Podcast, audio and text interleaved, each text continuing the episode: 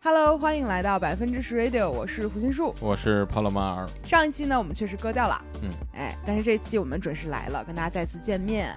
这半个多月，我们其实确实还挺忙的，而且呢，经历了很多我们也是开始进入户外之后首次做的事情。嗯比如说，我们在这半个多月当中，体会到了首次冬季露营，嗯，然后首次冬季在八级大风下面徒步，嗯，七级了，七级。呃，没必要苛求这么精确了啊。但嗯是零下十度、八级左右的徒步，以及我们终于去雨崩徒步了，所以嗯其实我们这半个多月过得还挺精彩的。是的，那这一期播客呢，就跟大家来讲一讲我们这段时间的一个经历，或许对于最近想去户外玩的朋友也是一个小帮助。那我们先从哪个讲起呢？按照时间顺序来吧，就是我们先去了户外露营，冬对季露营。对，其嗯实这个露营原原因是因为我们接了一个小红书上面一个车的广告，嗯，然后呢，我们就把车开到了怕选的地方，对吧？选的是三道川。张家口三道川。嗯、对我们张又家口赤城县三道川。我们又一次这么近那么美，周末去河北。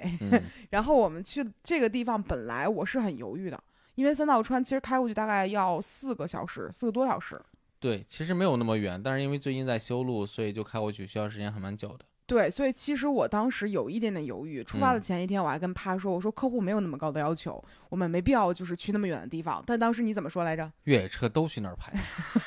然后我们最后就毅然决然的决定去了三道川来拍这嗯个视频。然后去了那儿之后呢，我们当天本来是准备，呃，为什么会走的比较晚来着？呃，因为我想拍一些，比如说那个篝火，嗯，所以我想等一个就是快递，到，对，快递到，结果那个快递迟迟没有到。对我们大概拖到了十一点多、十二点，最嗯后才出发。嗯，开车过去是四个半小时，嗯，然后呢，再加上各种乱八七糟的事情耽误，我们到那儿的时候基本上已经五点多了。对，然天马后上就黑了，对，马上嗯就要天黑了，所以那个时候我们留给拍摄的时间大概也就是个，呃，半个小时这样。对，对，其实理论上讲，我们那天想了，就是可以去那儿拍完之后再原路返回，在同一嗯天当中，因为其实没有那么大的拍摄量，就大家知道，像小红书上的视频比较短嘛，嗯、可能大概你两分钟左右，一分钟就差不多了。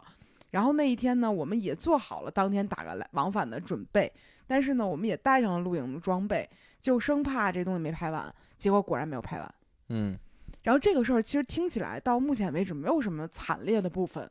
但是这天的拍摄真的给我终身留下了一个非常深的印象。首先是我查的天气预报，应该查的是赤城县内的吧？哦，我查的应该是张家口的，嗯所以它的温度其实和我想的温度不一样。嗯而且因为我小红书搜到的所有关于那个地儿的信息都是关于夏天的，嗯就那地儿就是风景特别好，嗯，过小溪从旁边经嗯旁边经过，然后有牛啊羊啊在旁边就是放牧，就你从没有想过为什么这个地方它没有冬天的吗？其实也有冬天的嘛。嗯，冬天的就是开车去到那个赤城赤壁那里，就没有想过为什么没有人冬天在这儿露营，对吧？对然后当天晚上你本来查的温度是到多少？呃，零下两三度应该我记得，对，但实际上当天我们到了多少？零下七度。嗯而其实一度到零下八度这样的一个温度，嗯，而且就是大家可能平时听到零下七八度是在白天的时候，你可能在户外最冷的时候到零下七八度，甚至可能东北有的零下二十度都有可能。嗯但那个时候可能都是有日光的情况下，以及你不会长时间在户外逗留。对，东北零下二十度，你不会出门嘛？对，但是你大家想一下，在零下的时候，你住在户外，然后在帐篷里面，然后你的取暖设备，因为我们带的是那种就是徒步露营帐篷，所以嗯它是不是那种公园露营帐篷，所以没有办法把它搞得很复杂，又不能在里面生火什么的，你其实就是纯靠身体取暖。那个时候，你对于零下几度的感受是非常就是切身体会到的。其实有点像在南方的时候，然后温度到了零下的感觉。然后那天其实我们去的时候，我们带的睡袋是能够在零下。呃，负五度都可以扛住的。然后呢，我们所有的东西穿的穿戴的都不错，然后我们就睡了。当时怕还很自信，说你当时怎么说来着？觉得不冷，觉着我们所有东西都是够的嘛？嗯 嗯。结然后我果觉得再升起一个篝火，可能我们就会很暖和。啊，结嗯果呢，半夜是谁先说出去的呢？很多意外吧，因为首先火的原因，当时因为那里刚下过雪，嗯，所以好多草和树叶都是湿的。嗯就木头也都是潮的，嗯所以我点火特别困难。嗯嗯，到了半夜的时候我就被冻醒了。嗯，大概在一点钟左右，啪，突然间跟我说说不行，我要出去了。我说你怎么了？他说我要冻抽筋儿了。然后当时我在里面睡得非常的温暖，因为因为我当时在两个脚心各贴了一个暖宝宝，然后在小腹下侧，呃不对，在胃的部分贴了一个暖宝宝，还在后腰贴了一个，就贴了四个。嗯，也是让我发现了，只要人在这四个地方保暖，你浑身都暖和。然后当时怕说不行，我太冷了，我要出去了，我得去车里面睡了。我说啊，我挺暖和的，你去吧。然后当时那个场面，其实比现在想象的好笑很多，嗯，因为当时怕整个人就已经冻到不行了，因为我没有暖宝宝。嗯，嗯都都给我贴了，对，然后我就是很冷，然后我就，而且我因为受伤了嘛，我肋间肌嗯很痛，所以我在那个姿势下，我我还睡了一个斜坡，你记着吗？嗯冻醒是因为这样的，是回音树推了我一下，说那个你离我远点儿，我这儿太挤了，然后我就顺着那个坡滚下去了。对，因为每一次我们搭帐篷的时候，你都没办法保证它的平底儿是百分百平的，嗯，然后我们每一次都能找到一个不是很平的地儿，嗯只不过看每一次谁睡在那个不平的地儿。上下斜和左右斜还是不太一样嗯的。你左右斜，你需要靠就是核心的平衡把自己撑在那儿。对，然后我睡着睡着其实就滚下去，睡着睡着滚下去，然后这个过程其实挺挺做散热工的。了，对对你本身就冷，然后你还在那儿不停的做工，嗯，然后那一天就导致我们非常的失败在露营这个事儿上，最终全是睡在车里面。我们两个人呢，就是最开始是怕说我不行，我在车里，我说我行，我继续睡帐篷。但是要知道零下几度，你身上其实不冷，但你脸很冷，嗯，就你总是要露出来脸在外面呼吸的，你至少鼻子要呼吸。然后我就感觉自己整个人别的地方都是白色的，就是正常的血液流动，鼻子冻通红，我从外面车上看，我们的帐篷上面已经结了一层厚厚的了。霜。对，我到后面的时候我就觉得有点害怕，嗯因为你发动机一启动之后，它就突突突会响。嗯，然后其实也有人会在评论里面问我们说，就是这么冷的天，然后这么黑，只有你们两个人，你不害怕吗？其实我是害怕的。我那天跟帕说，我说我就在这个地方总觉得很吓人，我就总觉得有那种拄着拐棍的老爷爷在旁边看我们，然后已经很具象了这个事情。但其实你出来发现什么都没有，老爷爷也怕冷啊。 对我后来就觉得老爷爷也不会在零下七度的时候来看我，所以其实我们那天到最后的时候，就是我们两个都妥协了，嗯，都在车上睡，然后把空调开到二十六七度，嗯然后车里面的温度大概在二十四五吧这样的一个温度。嗯然后但是当时比较尴尬的一点就是我那个车我们已经开完了半箱油，只剩半箱了，我们不知道在这个车里面如果开暖气开一宿会掉多少油。嗯，好在那个车还挺牛逼的，就没怎么掉电，没掉油，也没怎么掉电什么的。送他们一广告吧，斯拉鲁这车挺好的。然后当天我们就是睡在那个车里，我们俩还在想，因为他那个他那个车在突突突会烧嘛，有发动机的声音，嗯我们觉得肯定睡不好。然后当时我跟帕就说，我们就是，嗯，这一宿要不就彻夜长谈，我们就不睡了。我们两个嗯说好，就忍一忍。然后结果我说，哎呀，我们我们有点累，把这椅子放平吧。一放平，两人我一下都睡 着了。然后第二天起来的时候，大概是六点多的时候，我就发现天亮了嘛。嗯然后你能看见那个山的形状和天空是分开的，因为晚上的时候其实能够看到，就是那个山和天空全是黢黑一片。嗯、呃有星星吗？对，但嗯是天亮了之后，逐渐就山的形状就出现了。嗯，然后我跟帕说：“我说你看有日出。”然后叫醒了我们两个人，就在车里面的时候已经完全忘记外面有多冷了，因为你已经在车里面住了一宿，很舒服。然后那天早上起来，我们为了把后面的素材拍完，就是推开车门干一件事儿，立马折回车上暖和一下，完全就是没有办法再接受在零下几度的时候去受这个苦了。 嗯，所以我们说了这么多之后，建议大家就是冬天不要露营。是。如果要露营的话，可以带一些，比如保护面、面部，还有手套这个东西。对，然后当天回来，我就在小红书上查，有那种勇士说零下二十五度露营是什么样的感受，嗯，但是我看人家零下二十五度露营是那种接了那个就是火炉子，然后接进来那种，就是公园帐做的那种，我们第二下那个要说的徒步里，还又出现了这个人。嗯嗯就大哥是挺牛的。然后偶尔发现他们还有那种零下二十多度露营的时候是有行军床的，不是你直接把地垫儿铺在地上，就你要跟底下隔开嗯，啊，反正就不是咱俩这种露营办法。我觉得还是我们帐篷太薄了。嗯，也不太是，因为我看了一下别人的那个帐篷，也是外面是结霜的，也是这样的。嗯，嗯，只能说咱俩阳气不够重，你知道吧？或者说就是在露营这事儿上还是没有一个百分百的经验，睡袋也不够厚，你暖宝宝带的也不够多嗯，啊，反正你就是既又想去受苦，又没有把这个苦做好准备，嗯啊，反正现在回想，就是回音树当时我说冷，咱来车里睡吧，然后回音树那个不冷样子特别好笑，对的。后来我们就复盘说特别像像什么呢？就是我把回音树带到一个山村里面，说来那个婚后我们就来这儿住，然后我爸爸妈送我过去，我还跟爸妈说不用惦记我，我睡得很好。 开玩笑啊，这是就是虚拟的场景，对但是那一刻我们两个人都 有一种很奇怪的感觉。嗯但其实回看来讲，就是露营那一天虽然很痛苦，但是我们看见了星空，然后第二天天一亮的时候，整个人状态就好起来了。嗯。所以我会觉得太阳这个东西真的是值得赞美。然后回音树那天还嘲笑我什么来着？还有你啥？我半夜想走，对，嗯而且当时怕说说我们要不要想想，就是离开这个地方，嗯然后我们可以在县城里面找个地方住，然后第二天如果没拍完，我们再回来拍。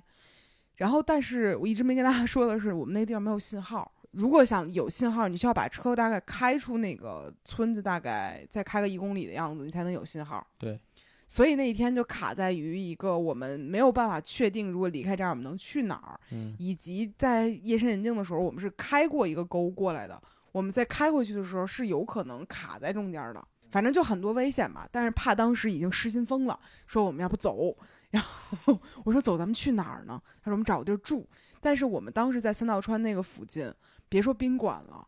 就是民宿都没有。对，那个地儿其实夏天可能还有地儿能住，就是嗯有那种农家乐，嗯，但是到了冬天真的是什么什么都什么没都有没有，对，对所以当时我们只能忍一宿。其实回想还觉得有点危险呢。嗯，你有很多种可能性，比如说你的车就是没耗油油了很快，对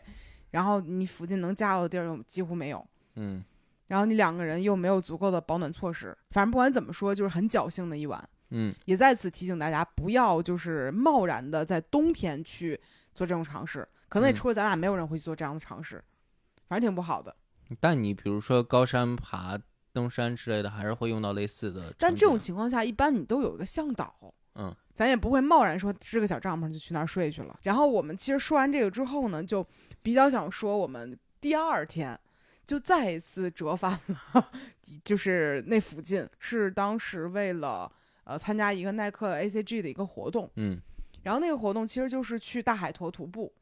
然后但是呢我们都没有想到那一天山上会那么冷，当时耐克的朋友说，那天他查了一下，温度是最低零下二度。然后风是两级转一级，对，然后听起来就还挺风和日丽的，嗯。然后那一天我们坐上大巴到那儿之后，一下车就就感觉不对，体感上来讲其实挺冷的，跟我们嗯前一天睡在帐篷里的感受不相上下。嗯，然后我们慢慢走起来之后，其实这个事儿完全看你在哪一面儿，就是有那个刮风那一面儿的时候，就是这个挡不上，嗯嗯，我当时还在拿着两个大垃圾袋嘛，嗯。所以当时我的感觉就是风挺大的，然后我袋子可能有点拿不住。嗯，但其实它打消了我一个感受，嗯我以往一直觉得在徒步过程中，超过三级以上的风，我就会被吹到山下面去。但事实上，当七八级大风吹向我的时候，我感觉我也能扛住。嗯咱的这个体重还是有优势的， 但是不建议大家去尝试啊。那一天其实有一些朋友是第一次徒步，或者说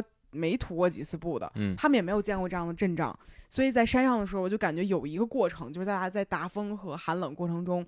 完全就是很紧张。嗯嗯，当然那一次就是耐克会发了一些装备给我们，就还不错。这个地儿也不不不额外植入广告了啊，但确实把风扛住了，保暖也不错。嗯，所以那一次徒步来讲，就是前期确实挺痛苦的，因为温度没有涨上来，然后风又很大。然后到后期的时候，我们其实就下坡部分就是又见到了北京的初雪。是在一个山谷里面走下去，所以那个山谷里面还是挺暖和的。对，而且因为它没有什么大风，然后也晒不到阳光，所以留了很厚的积雪在里面。嗯嗯所以其实那一场的徒步感受对我们感觉还可以。对，然后那天我印象特别深的就是很有意义一件事儿，就我捡了非常多的垃圾。嗯，嗯，我开玩笑说我在山里当垃圾王。对，因为那一次也是我们第一次徒步的时候，认真去做了无痕山野这个事儿，然后嗯大家有垃圾袋儿去捡垃圾。嗯但是这一天由于风太大了，大家没有办法保证所有人都能够有精力去捡垃圾。嗯，就比如帕的体力比较好，然后他对风和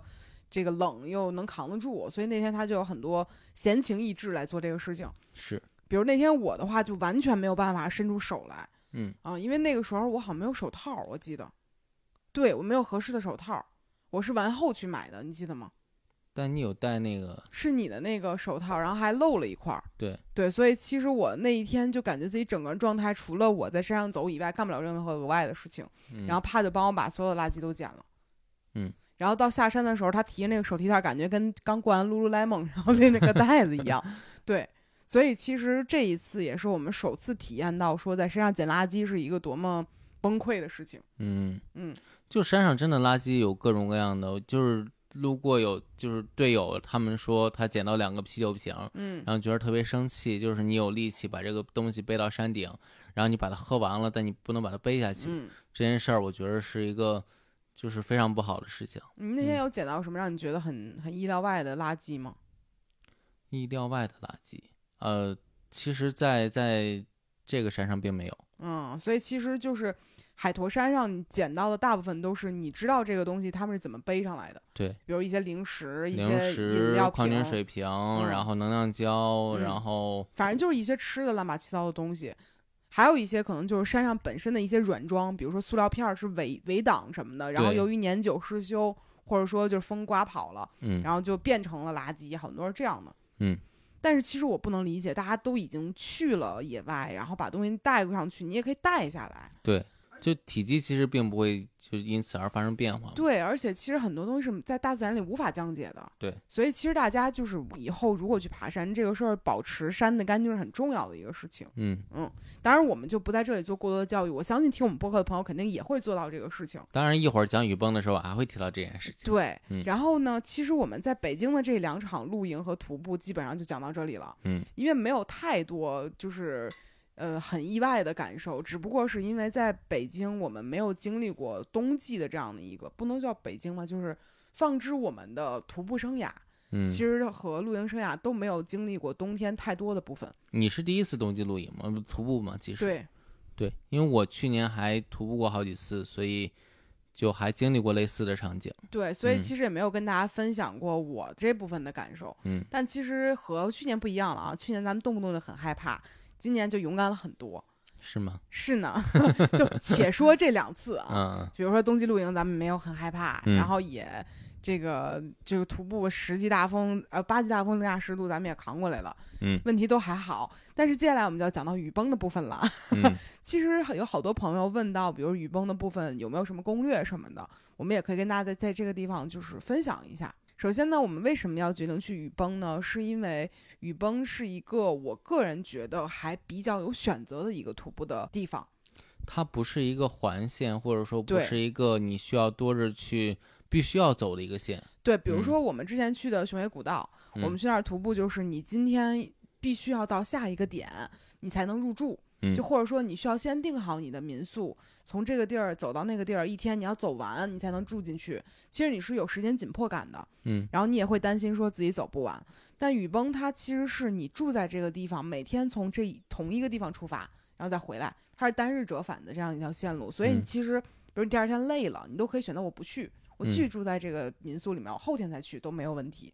当然其实也有点可惜，因为我更偏向于走那种穿越或者环线，因为这样景色没有重复的地方。对，但嗯是就是说，对于一个相对来讲，比如你对自己的体能没有那么了解，你对自己一天能走多少没有那么了解，嗯以及比如说你就是想，嗯，出去玩完，晚上回来还能够再吃点儿喝点儿，就是。就相当于是一个有选择的，就是这样的一个徒步方式。嗯其实雨崩还挺适合的。是，哦而且每条线路你都可以根据自己的体力，比如说，呃，我到这儿时间不够了，我就下撤。嗯，嗯，这样嗯其实都是有选择的。对，那就跟大家讲一下去雨崩这个地方你需要怎么准备呢？首先就是目前来讲，应该是能只能飞到香格里拉或者飞到丽江江，对然后你再通过包车或者说坐大巴车坐到西当温泉。嗯，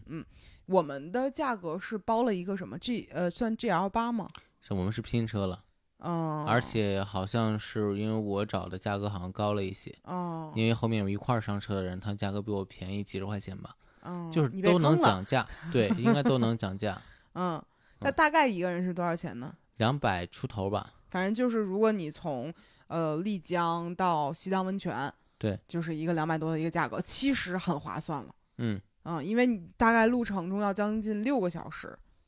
对，嗯而且我觉得这段路如果你自驾的话，还挺刺激的。挺痛苦的，因为对这段儿它其实你的海拔是不断在变的，嗯，你有可能突然间从，呃，哎，我记得当时在丽江还是三两千多，对，然后你会逐渐开到一个将近四千啊，然后再回到一个三千多这样的一个海拔，嗯然后本身就是对于我们平时生活在北京，现在北京的海拔是六十一米，然后你上到了那个。两千多的时候，你其实会不是很适应；到三千嗯多的时候，你会有一些反应了。将近四千的时候，真的会有高反的感觉。是，而且这段路完全都是沿江或者沿山的山路。对，其实很难开。对啊，所以其实我们这次会发现这两百多块钱挺值的。嗯，然后你拼车到了这个西塘温泉，也就是雨崩的入但没完全入的一个口儿。对对，因为你从西塘温泉这个地方到这个雨崩村，中间大概是有个十几公里。十三公里。对，然后嗯这十三公里是一个爬升有一千一股呃一千米的这样的一个呃路，如果嗯你徒步的话，大概要走六个小时，嗯啊，如果你呃乘车的话要四十五分钟，而且因为这段路它其实因为是一个车道，所以并没有什么好看的景色。对，嗯嗯，其实然后简还会有越野车经过，所以灰尘其实挺大的。对，其实简单来讲就是从西单温泉、西当温泉嗯到雨崩村，呃，你有两种方式可以上去，一种是徒步，你需要花费很大的精力，也没有什么美景，嗯但是你可以省掉钱，就是靠自两己百的块哦腿。钱一个人。对，嗯如果你坐车的话，就是两百块钱。对，听起来两百块钱非常的昂贵，但是当大家坐了这个车上去，我就知道哦，这两百块钱是值当的，对因为它很陡，而且这一路没有什么其他景色。你到了那儿之后，你就会发现。真的是挺不容易的，这个车开的。嗯啊反正我们两个人是由于当天已经到西当温泉的时候，已经是下午五点多了，我记得是呃没有四点多。哦四点多对，但是也不够我们徒步六个小时上山。嗯，因为你得在天黑的时候上去嘛，所以还是有一点危险。如果你前一天住在飞来寺的话，你是可以来得及第二天走进去的。嗯，反嗯正就是对我们当时的情况来讲，最好的办法就是乘车。对，所以我们就花了两百块钱，然嗯后乘车上去。上去了之后，就是到的是上雨崩，因为雨崩村是分为上雨崩和下雨崩，它会先送到上雨崩。然后我们到了上雨崩之后呢，我们住的那个民宿是离着那个下车口最近的一个民宿，嗯当然这也是我们不是故意选的啊，因为我们之前在小红书上搜雨，就是在雨崩村里面哪里吃饭比较容易，因为它没有那么多的餐厅，它嗯其实更像是一个村落。但这个村落里面大家都是做民宿的，有小超市什么这那的。然后就说我们选的那家叫做四季观景，客栈，对，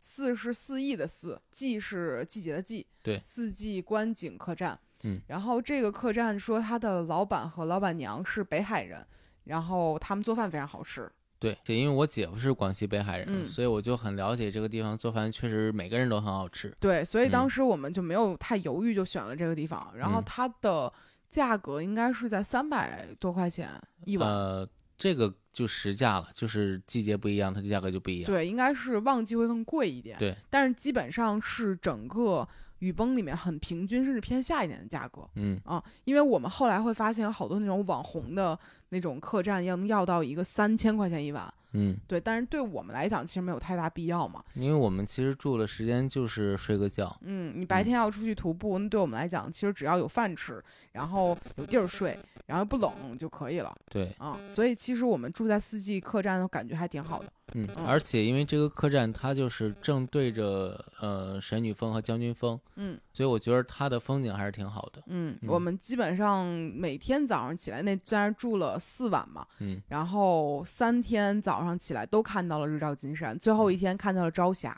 嗯其实就还都挺不错的，嗯啊。说回来呢，目前为止跟大家介绍了如何到达雨崩以及呃我们住在哪里，花了多少钱，大嗯概是这样的一个情况。那接下来跟大家介绍一下雨崩比较知名的几条徒步路线。第一条呢，也是所有人去了之后都会走的一条路，叫做神瀑。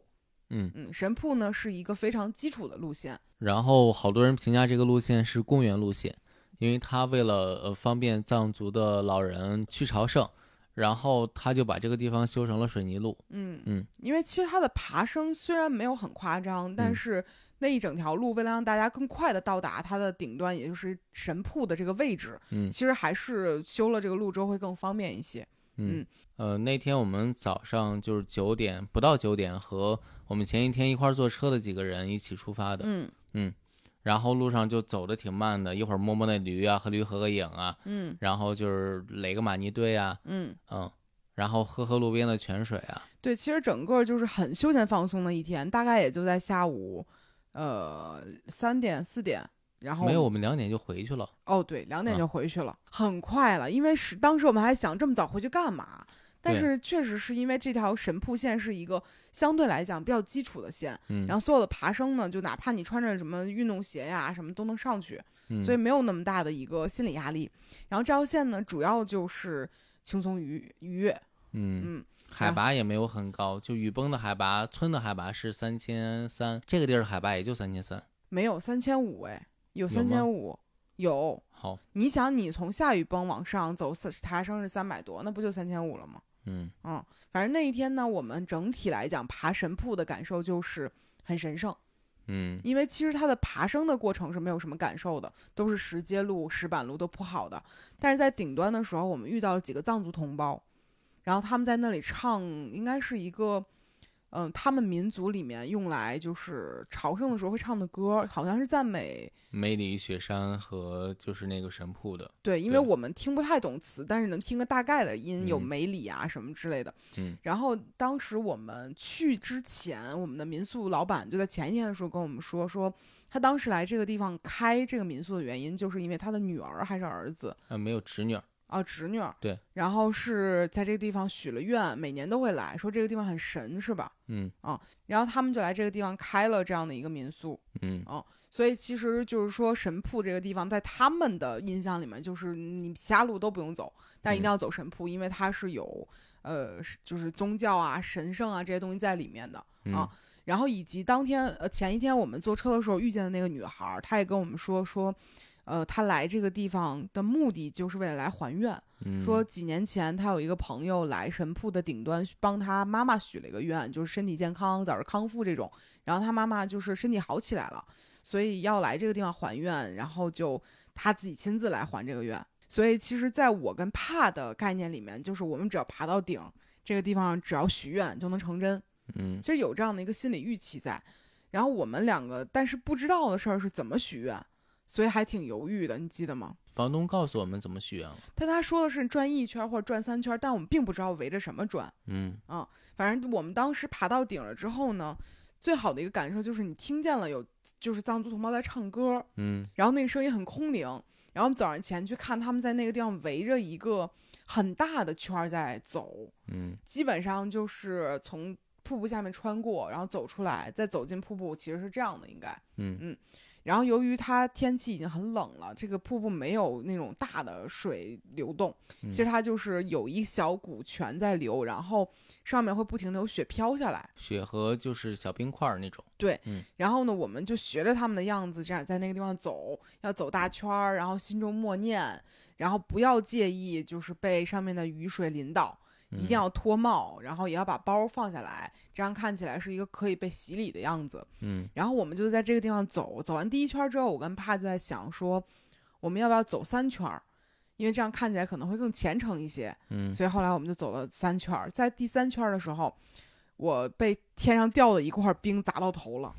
然后当时我就会就是心里在想，我是不是许愿许的太冗长了，神都听烦 了。后来我跟帕说起我许的愿望，帕说确实觉得挺长的，是吧嗯？是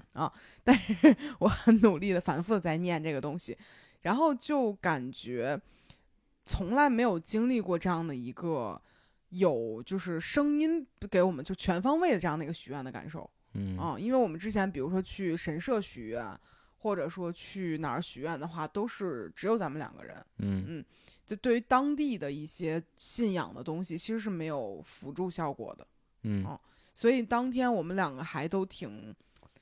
怎么说呢？状态上来讲，很会很虔诚地去做这个事情。是，而且当我们在那个神瀑下面听他们唱歌的时候，我的感受是真的很想哭，嗯嗯嗯，而且当时我们看见了一道彩虹在那个瀑布那里，对对，当然其实这个事儿彩虹是完全就是纯物理现象嗯，啊，但是那一刻会觉得很感动。神户这个景点就是感觉很多人去的时候对它的褒贬是差距非常大的，嗯，就嗯看你是是不是一个愿意有信仰的人，嗯，或者说你是不是愿意相信这个事情。因为当时我们同行人有人就对这个事儿非常的不屑，嗯他就会说说我爬上来就为了看个石头，就他会有这样的一种感觉。嗯那我们两个其实就会觉得，哦天哪，爬上来之后那一刻好神圣，然后听到他们的声音，他们的歌声好美妙，好空灵。嗯，然后其实每个人的感受差别非常大，而且有没有藏族同胞在唱歌差别也非常大。所以我非常建议就是大家不要早上起来住在飞来寺，然后从飞来寺来这个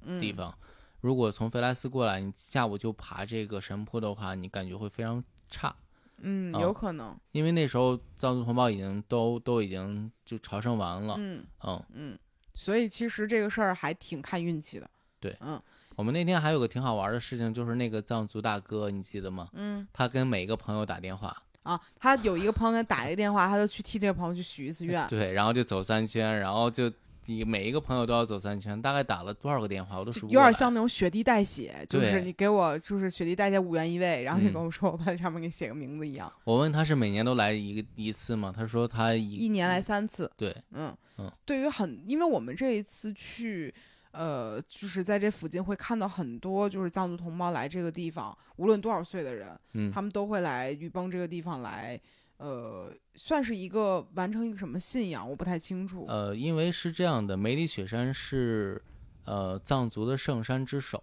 嗯啊它的地位甚至高于比如说喜马拉雅山这种、嗯珠穆朗玛峰这种就是山，嗯，它的呃他们就直接称呼卡瓦伯格峰为他们的爷爷嗯啊、然后免斯姆峰也就是神女峰是他们的奶奶，嗯，所以这一次我们其实也被教育到说，不可以用手去指雪山，对，只能是就是就是做就像请你的介那个绍长辈一样去去做一对个手手心势，朝上的请的这个姿势来嗯说，这个是什么？谁谁谁谁谁？嗯，对，所以其实这次我们也很很很避免去做这样的一个指的动作，因为以、嗯就平时大家可能对于自然界里面的东西会下意识的指，嗯但是我们这次就发现用这个姿势就礼貌很多。嗯，呃，这个神瀑就是嗯、他们藏族的圣水。嗯哦嗯所以他们都会存这个圣水作为他们比如说生病了之后，呃，喝水的一个治病的方式。对，因为当时那个藏族大哥还说说他拿拿这个东西回接水，一旦感冒了就喝点儿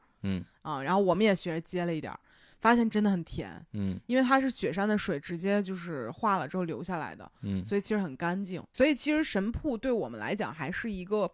嗯，挺不错的一条线路吧。但主嗯要是因为我们心里有它。 然后第二天我们就去爬了冰湖嗯，和尼色。对，对，其实冰湖和尼色也是雨崩非常著名的一个景，一条徒步线路，两条徒步线路。对就是甚至我那天看有人说，如果你去雨崩只爬一条，建议你爬冰湖；嗯，如果你爬两条，建议你爬冰湖和尼色。但嗯是呢，因为冰湖和尼色离得比较近，所以我们那一天呢是爬完冰湖之后横切穿到了尼色走完的。这个就完全看体力了。对对对，嗯，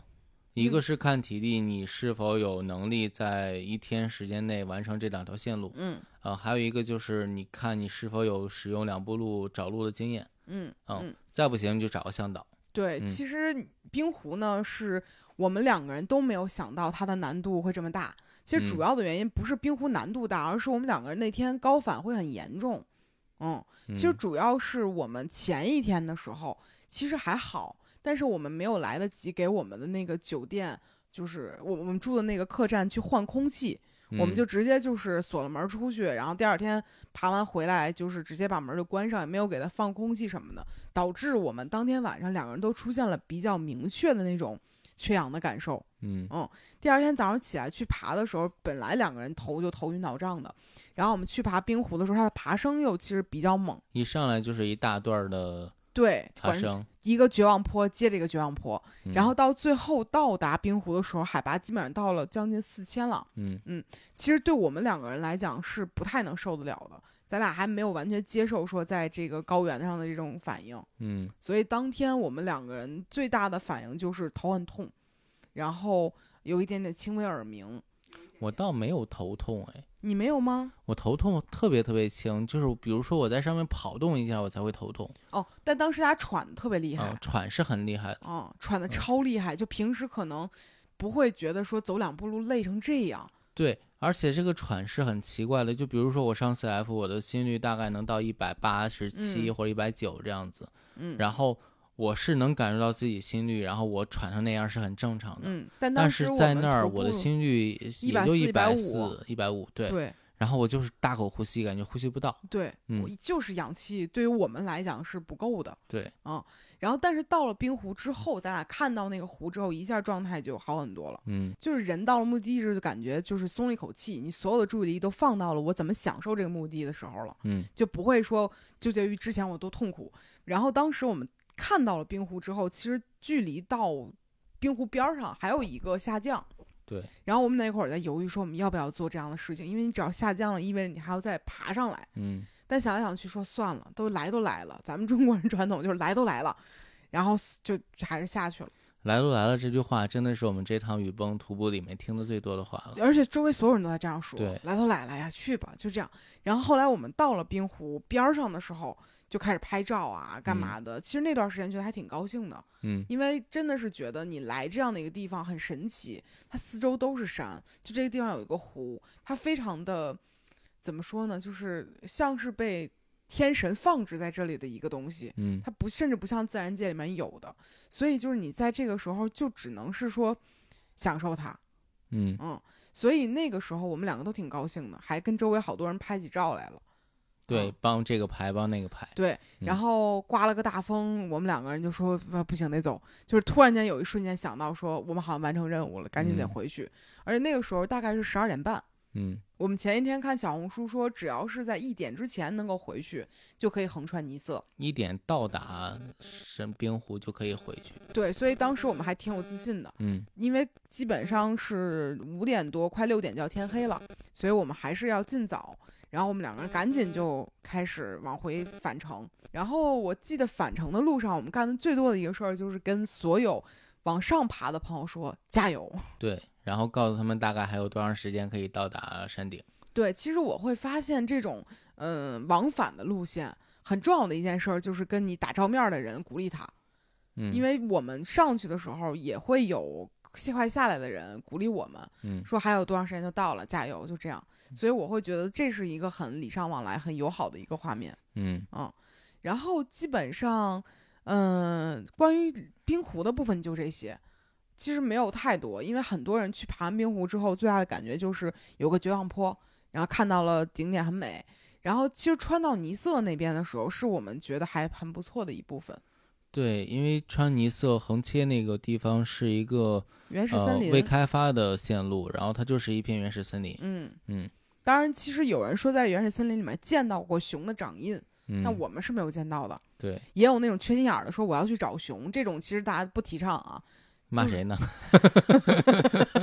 就就不要刻意去做这种事情。嗯但是只要在天亮的时候去做这样，就是去横切它还是比较安全的。嗯，熊不会在天亮的时候出来说，呃第一有很多人去横切，所以完全可以找到旅伴。嗯嗯，不要独自去做这件事情。嗯，嗯反正那一天我们切到尼色的时候，大概是下午三点，两三点吧，差不多。嗯然后我们到那儿之后呢，就看到了那个牧场，其实没有我想象中的那么好看。因为尼色它还有一段是是继续往上爬，能看到冰川的路线，嗯，但是我们都因为体力原因放弃了。对。但是嗯尼色给我最大的感觉就是平静，嗯，就可能是因为前面走了太多大爬升之后，你到了一个平的地方，你就会觉得哇，好美。嗯但这种美呢，又是没有完全超越你想象的那种。嗯所以其实我们后半程感觉就是很舒适，感觉今天就是来着了、嗯啊，已经进入到一个很佛系的状态里面了。而且我觉着这条线路好在，就像我说的，它不是一个单纯的往返线路了，嗯。它成了一个环线。然后我对觉着景色是非常好的，而且我觉得从尼色下山的过程是比从冰湖下山的过程是舒服的。对，但是其实就是路线会变很长。嗯，如果你走冰湖的话，往返是大概十一二公里吧。嗯，但如果你横切了尼色回来，将近是十八公里。我们按照时间来算的话，其实我们在路上上山的时候碰见过一个向导，嗯然后他是冰湖往返，我们走的尼色，其实到达山底的时间是几乎一样的。也没有，是因为他等了别人，他等了人。嗯，但其实我们还是会比正常的要多个大概一个多小时、两个小时这样对，但是你整体的体验是完全不一样的。嗯所以看大家吧，就是如果体力 OK 的话，肯定是建议大家一趟把，呃，冰湖和尼色都走完，嗯，大概十七公里爬升，一共呃爬升九百多米，嗯嗯，总共的，然后你就能够快速体验到这个快乐。嗯然后呢，讲完这两个之后呢，还有一个呃，在雨崩非常有名的叫做神湖，但这个路线我们没有爬，因为神湖这个路线的爬升有一千四，对嗯我们两个来讲，就当时我们前一天在爬冰湖之后，发现自己还是高反很严重。我那天爬完冰湖之后，我的心率一直维持在一百一左右。对，静息心率都是这样了，对所以其实还是挺夸张的。第二天就没有敢去爬神湖，我其实还是挺想去的，但是一直在犹豫要不要去。而当时你脚腕子还受伤了呢。对我感觉自己就是很难长时间的走下坡的水泥地，嗯这点无论是从就神瀑啊还是后面来的尼龙，还有原来走那个北京的香巴拉，嗯我都出现过一样的问题。嗯，反正总之就是你没有去爬神湖的原因，一方面是因为有高反的症状比较严重，嗯，另外一方面就是你脚腕子有点受伤。对。但嗯其实我特别后悔的一点就是，当我彻底放弃神神湖那条线路之后，嗯，第二天我的心率又回到了六十。这就是一个心理博弈了，你知道吗嗯？但我感觉当时我们两个人状态确实不适合去爬神湖，嗯嗯，因为后面就是有呃我们认识的人去爬了神湖之后给我们的反馈就是爬升非膝盖常爆大，痛。对，而且对他就是你怎么爬上去，你要怎么下来。嗯其实你爬上去的累，很多时候是你可以克服的，它只是累，但下来的时候就是你的膝盖会非常的吃痛。嗯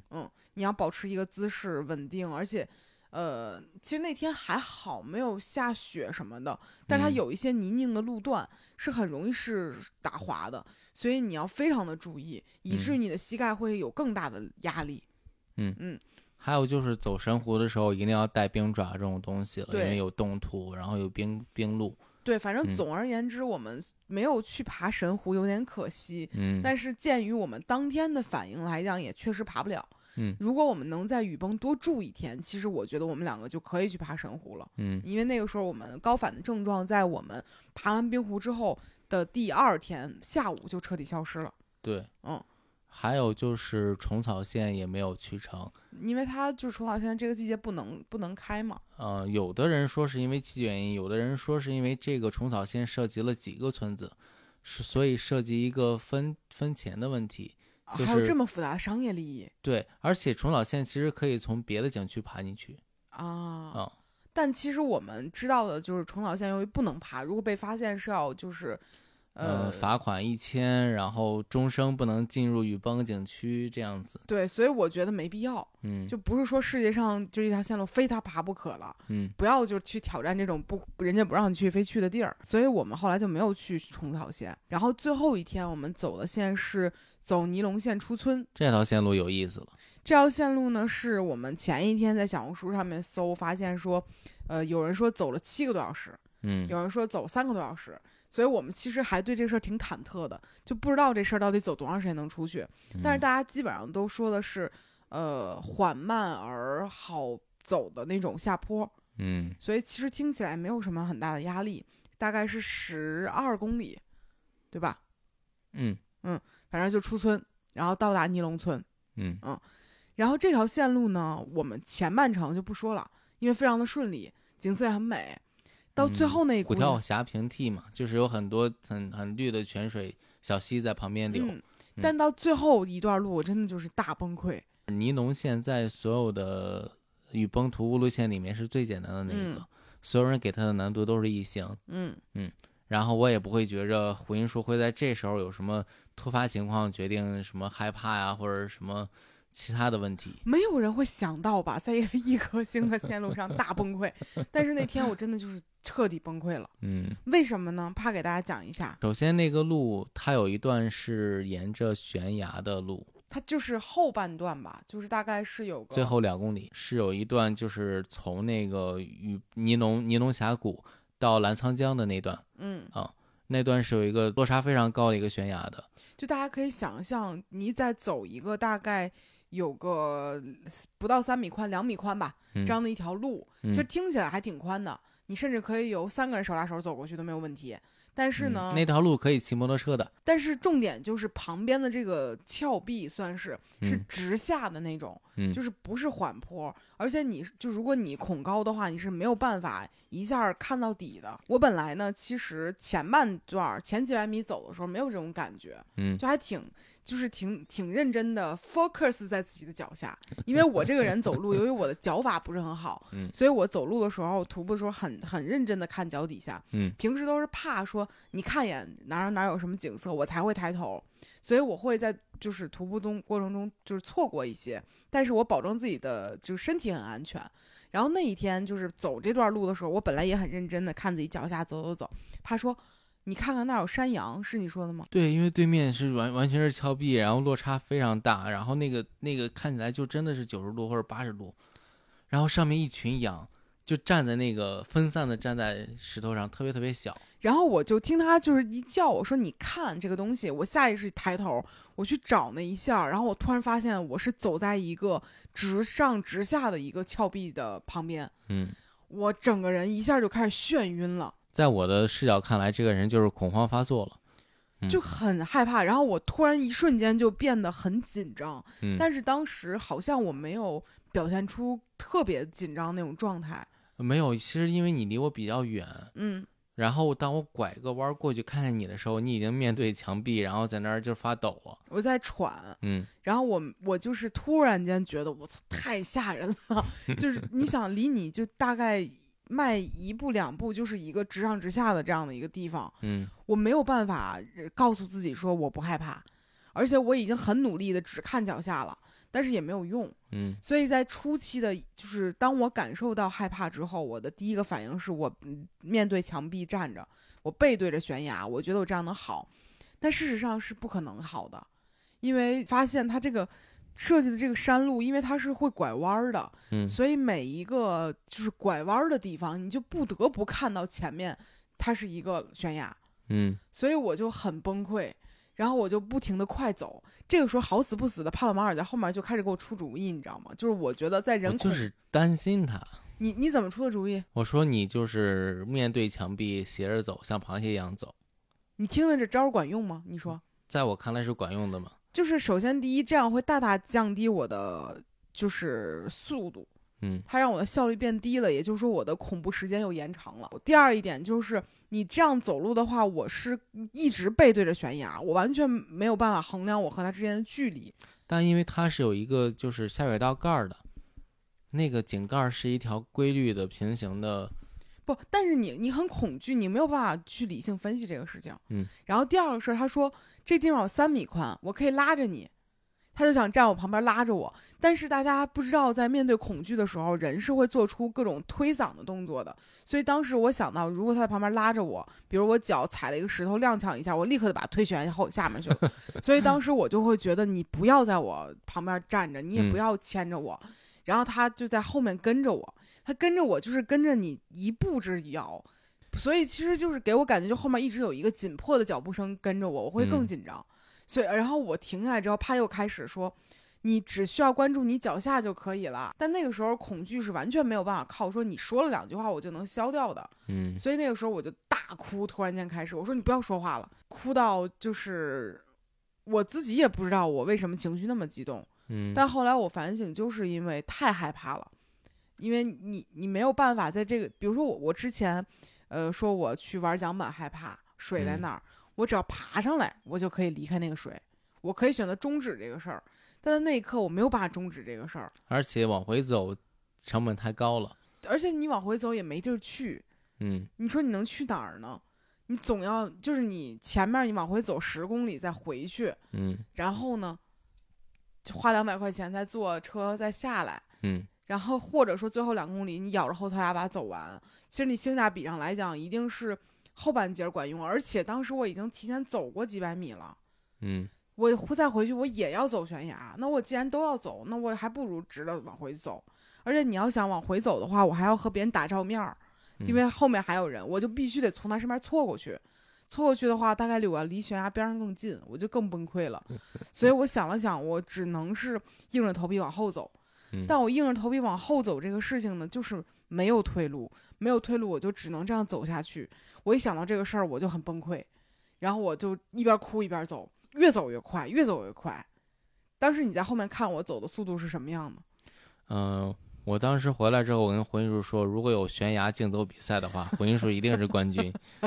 我走的超级快，然后快到就是那种我希望下一秒就结束所有的事情。 嗯、所以我会不停的让自己效率提起来。但是问题就是，我走的虽然很快，但我又在大哭，嗯所以我就是眼睛会哭花的时候，我就特别紧张。所以我走一会儿之后，我就会停下来，因为眼前全是泪水，把眼睛擦 干，然后就是靠在石头上面，旁边墙就是那个悬崖壁上歇一下，然后再走。因为悬崖在我们右边，胡云树还一直拿着右手挡在自己的就是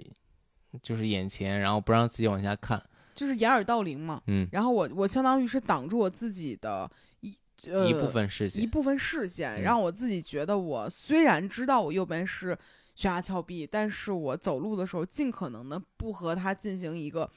直接面对面的接触，嗯就仿佛我走在一个两米宽的路上的这种感觉。但是我大概是到后面。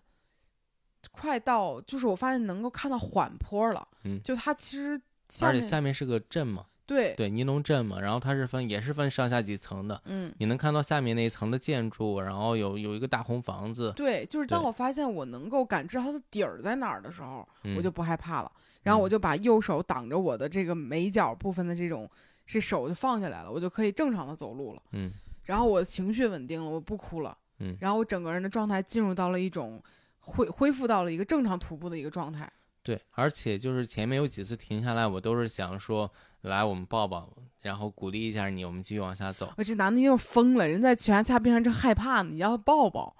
然后到了后来，就是到了缓坡的时候，他开始主动说老公抱抱，然后我觉得啊、他正常了，对，你要想就是一个人非常害怕，然后怕说来我们在这儿歇会儿吧，我想你歇会儿， 在这个地儿歇会儿你就要了我的命，你知道吗？就是你一旦这个地儿停下来，我就会觉得我就是焦虑症都要发作了嗯。啊、我没有办法在这个地方停下来。后来我们俩也交流了一下这件事情，就是在我的眼中，这种恐惧是是对我来说是不存在的，你也有恐惧的东西啊，但你但这个恐惧对我来讲，就是你把下面换成玻璃的，我也能嗯走过去的。我不行，嗯我更不行了。就是我如果是玻璃的，我可能就直接就嘎就过去了，我就对，就就首先先跪在那儿，然后慢慢嘎过去。不是我可能直接就嘎过去了，嗯就是它不是一个我可以承受的一个东西。嗯嗯，而且可能，而且当如果我遇到这样的情况，我可能会做一些更夸张的事儿，我可能直接从悬崖上跳下去了，就是让我慢性死不是我一下死了算了，就是这种感觉，就是你很难去平衡那一刻我能去做什么样的一个反应嗯，啊、就应激反应，猫会应激，我也会应激，就嗯这种。然后后面会发现很多朋友其实都会有这个恐高这种嗯情况，而这种恐高和别的还不一样。比如说我之前也在播客里说过，我去攀岩之前，我是一个很明显有惧高的人，嗯我是恐惧的，而且我走过街天桥我都害怕。我走过街天桥的时候，我一定要走正中间儿，因为偏任何一侧，我觉得我都要掉下去。啊而且比如说我们在徒步过程中，比如经过一个铁桥之类的，朋友嗯，说都会问你觉得桥陡吗？但桥确实在晃啊。但但因为我对我来说，这和评论没有区别，所以我压根儿不会去体系体就感受这个东你西。这个人太钝了，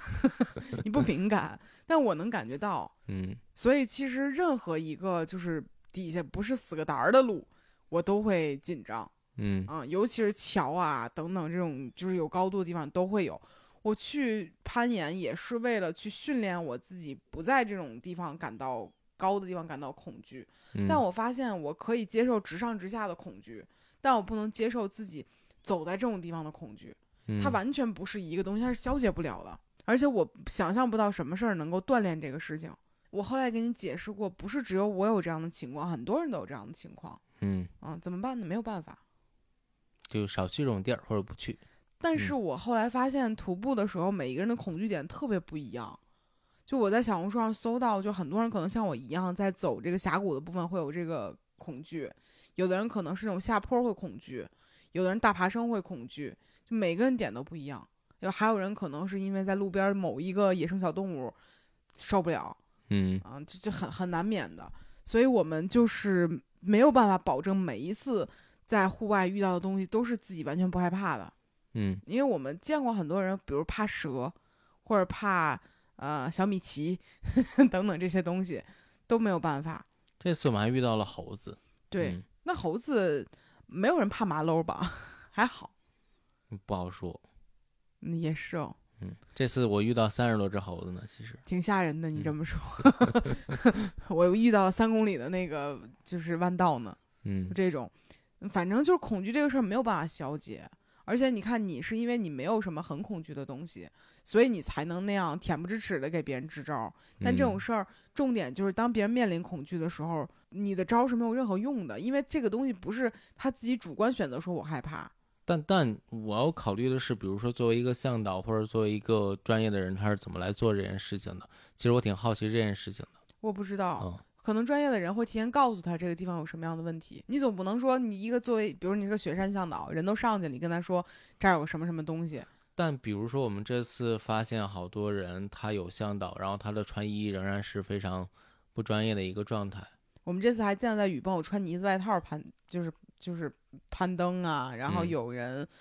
就是拎着个 Prada 小包，然后然两后个人一共带了五百毫升水，对很危险的事情都是对，而且是他中午才出发，十二点，然后我们在下山转去尼色的路口碰见了他。但他们没有向导啊，对啊，嗯，啊但是那个穿穿大衣的是有向导的。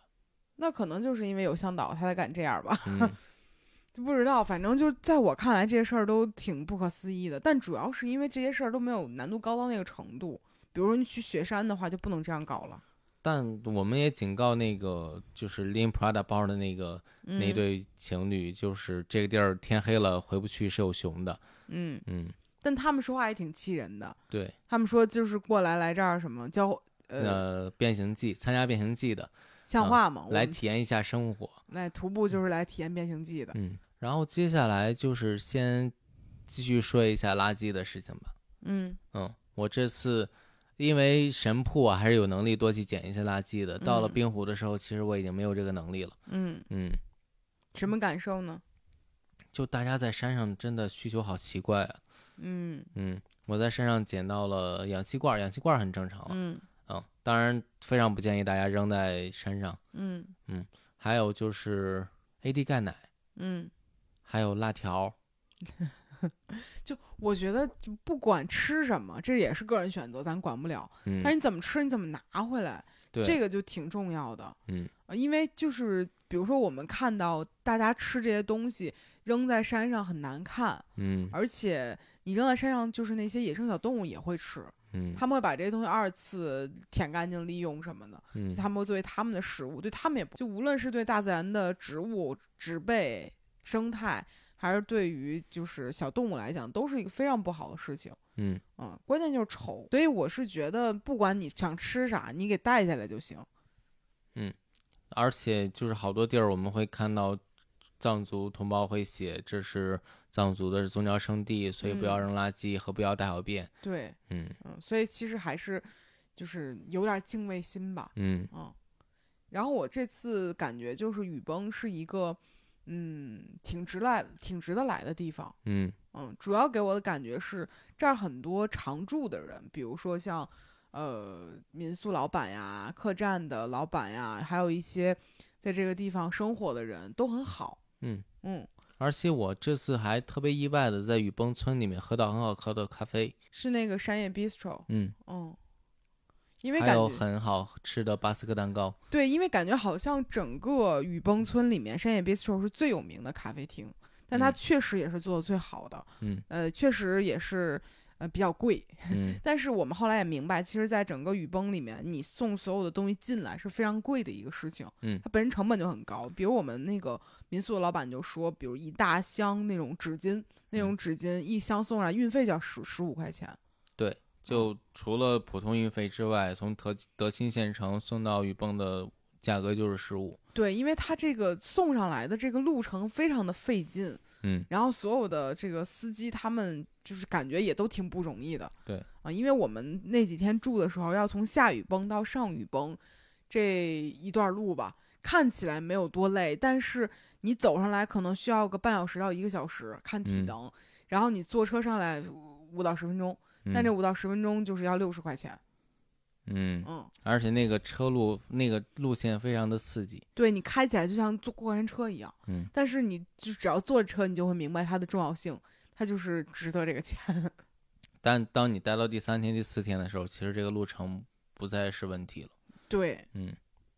就还是一开始因为高海拔的原因，嗯会，让你不适应，然后觉得这段路特别特别累。对，反嗯正就是感觉在雨崩村里，所有东西的成本的原因都要加上它的地势条件。对，所以不论是你去呃买一些东西，它的原材料的成本会增加，然后嗯你的、呃，比如借用一些交通工具，它会就成本增加，各种各样的东西都会增加。嗯啊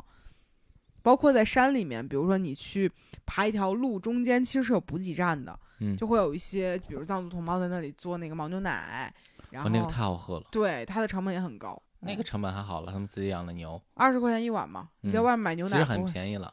但也也没有多便宜嘛，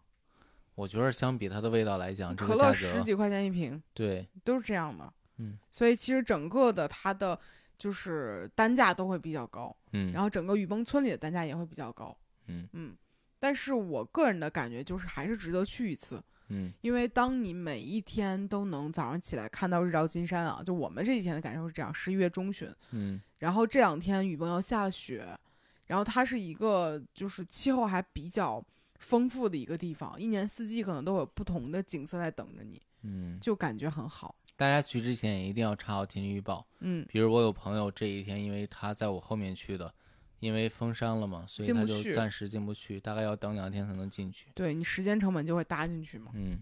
但总之还是觉得挺不错的。嗯那这一期播客呢，就跟大家分享了我们呃近半个多月以来的一些户外小小小什么呢？新的体验吧。小体验吧。嗯然后还挺开心的。嗯我我感觉就是我们录了好多期关于我们两个人生活中的一些小尝试，然后我个人觉得这个事儿没有刻意去跟大家传递什么，但每次可能还能给到大家一些小经验，希望大家也觉得不错吧。然后户外装备什么的，我们可能更多的会选择在小红书分享，对，然大后家呢可？以去回音树的小红书看一下。对，最后其实也还是我们日常的小小广告的部 分，就就是因为我们十一月三十号是有呃本年度倒数第二场直播，嗯小红书直播，然后会分享一些暖暖冬日会有的东西，嗯然后跟大家选了诺诗兰，就是 Northernland 的呃三合一冲锋衣，嗯然后还有羽绒服，还有那个抓绒内胆，其实都是很适合户外穿的衣服，嗯还有安娜苏 Active 的一些时尚的那种呃户不能叫户外了，就是运动女孩的穿搭。对，还有 Autopia 这种就是美丽露羊毛的老朋友。对，然后嗯还选了那个、呃 Flip Belt，就是菲比特，嗯的，就是冬季的穿的那种加绒的导汗裤，就嗯很适合冬季路跑的朋友。然后以及这次呢，我们还准备了一些呃 AAD 的一些冬季的衣嗯服，然后还有一些我觉得比较适合在冬天用的呃奶盖被，然后奶盖四件套，还有 Color Key 的唇釉啊什么之类的。还有什么东西啊？反正就是很多都很适合冬天用的。我们这次选的主题就是暖暖冬日，嗯就还比较，嗯，期待大家来直播间看一看，而且这次价格也不错，嗯，因为我会发现小红书上价格在我横向比较很多里面，其实都还比较划算，是我们好多东西自己都买亏了。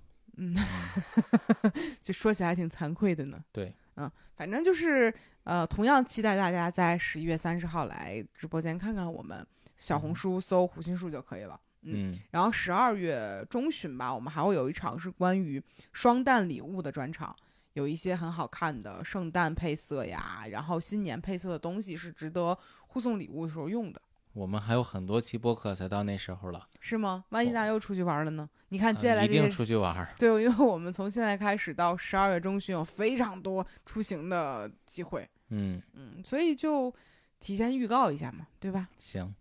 好了，那我们本期播客就到这里了，感谢大家的收听，希望之后在旅途中也能见到收听播客的各位们。嗯，嗯，就这样吧，我们下期再见，拜拜。拜拜。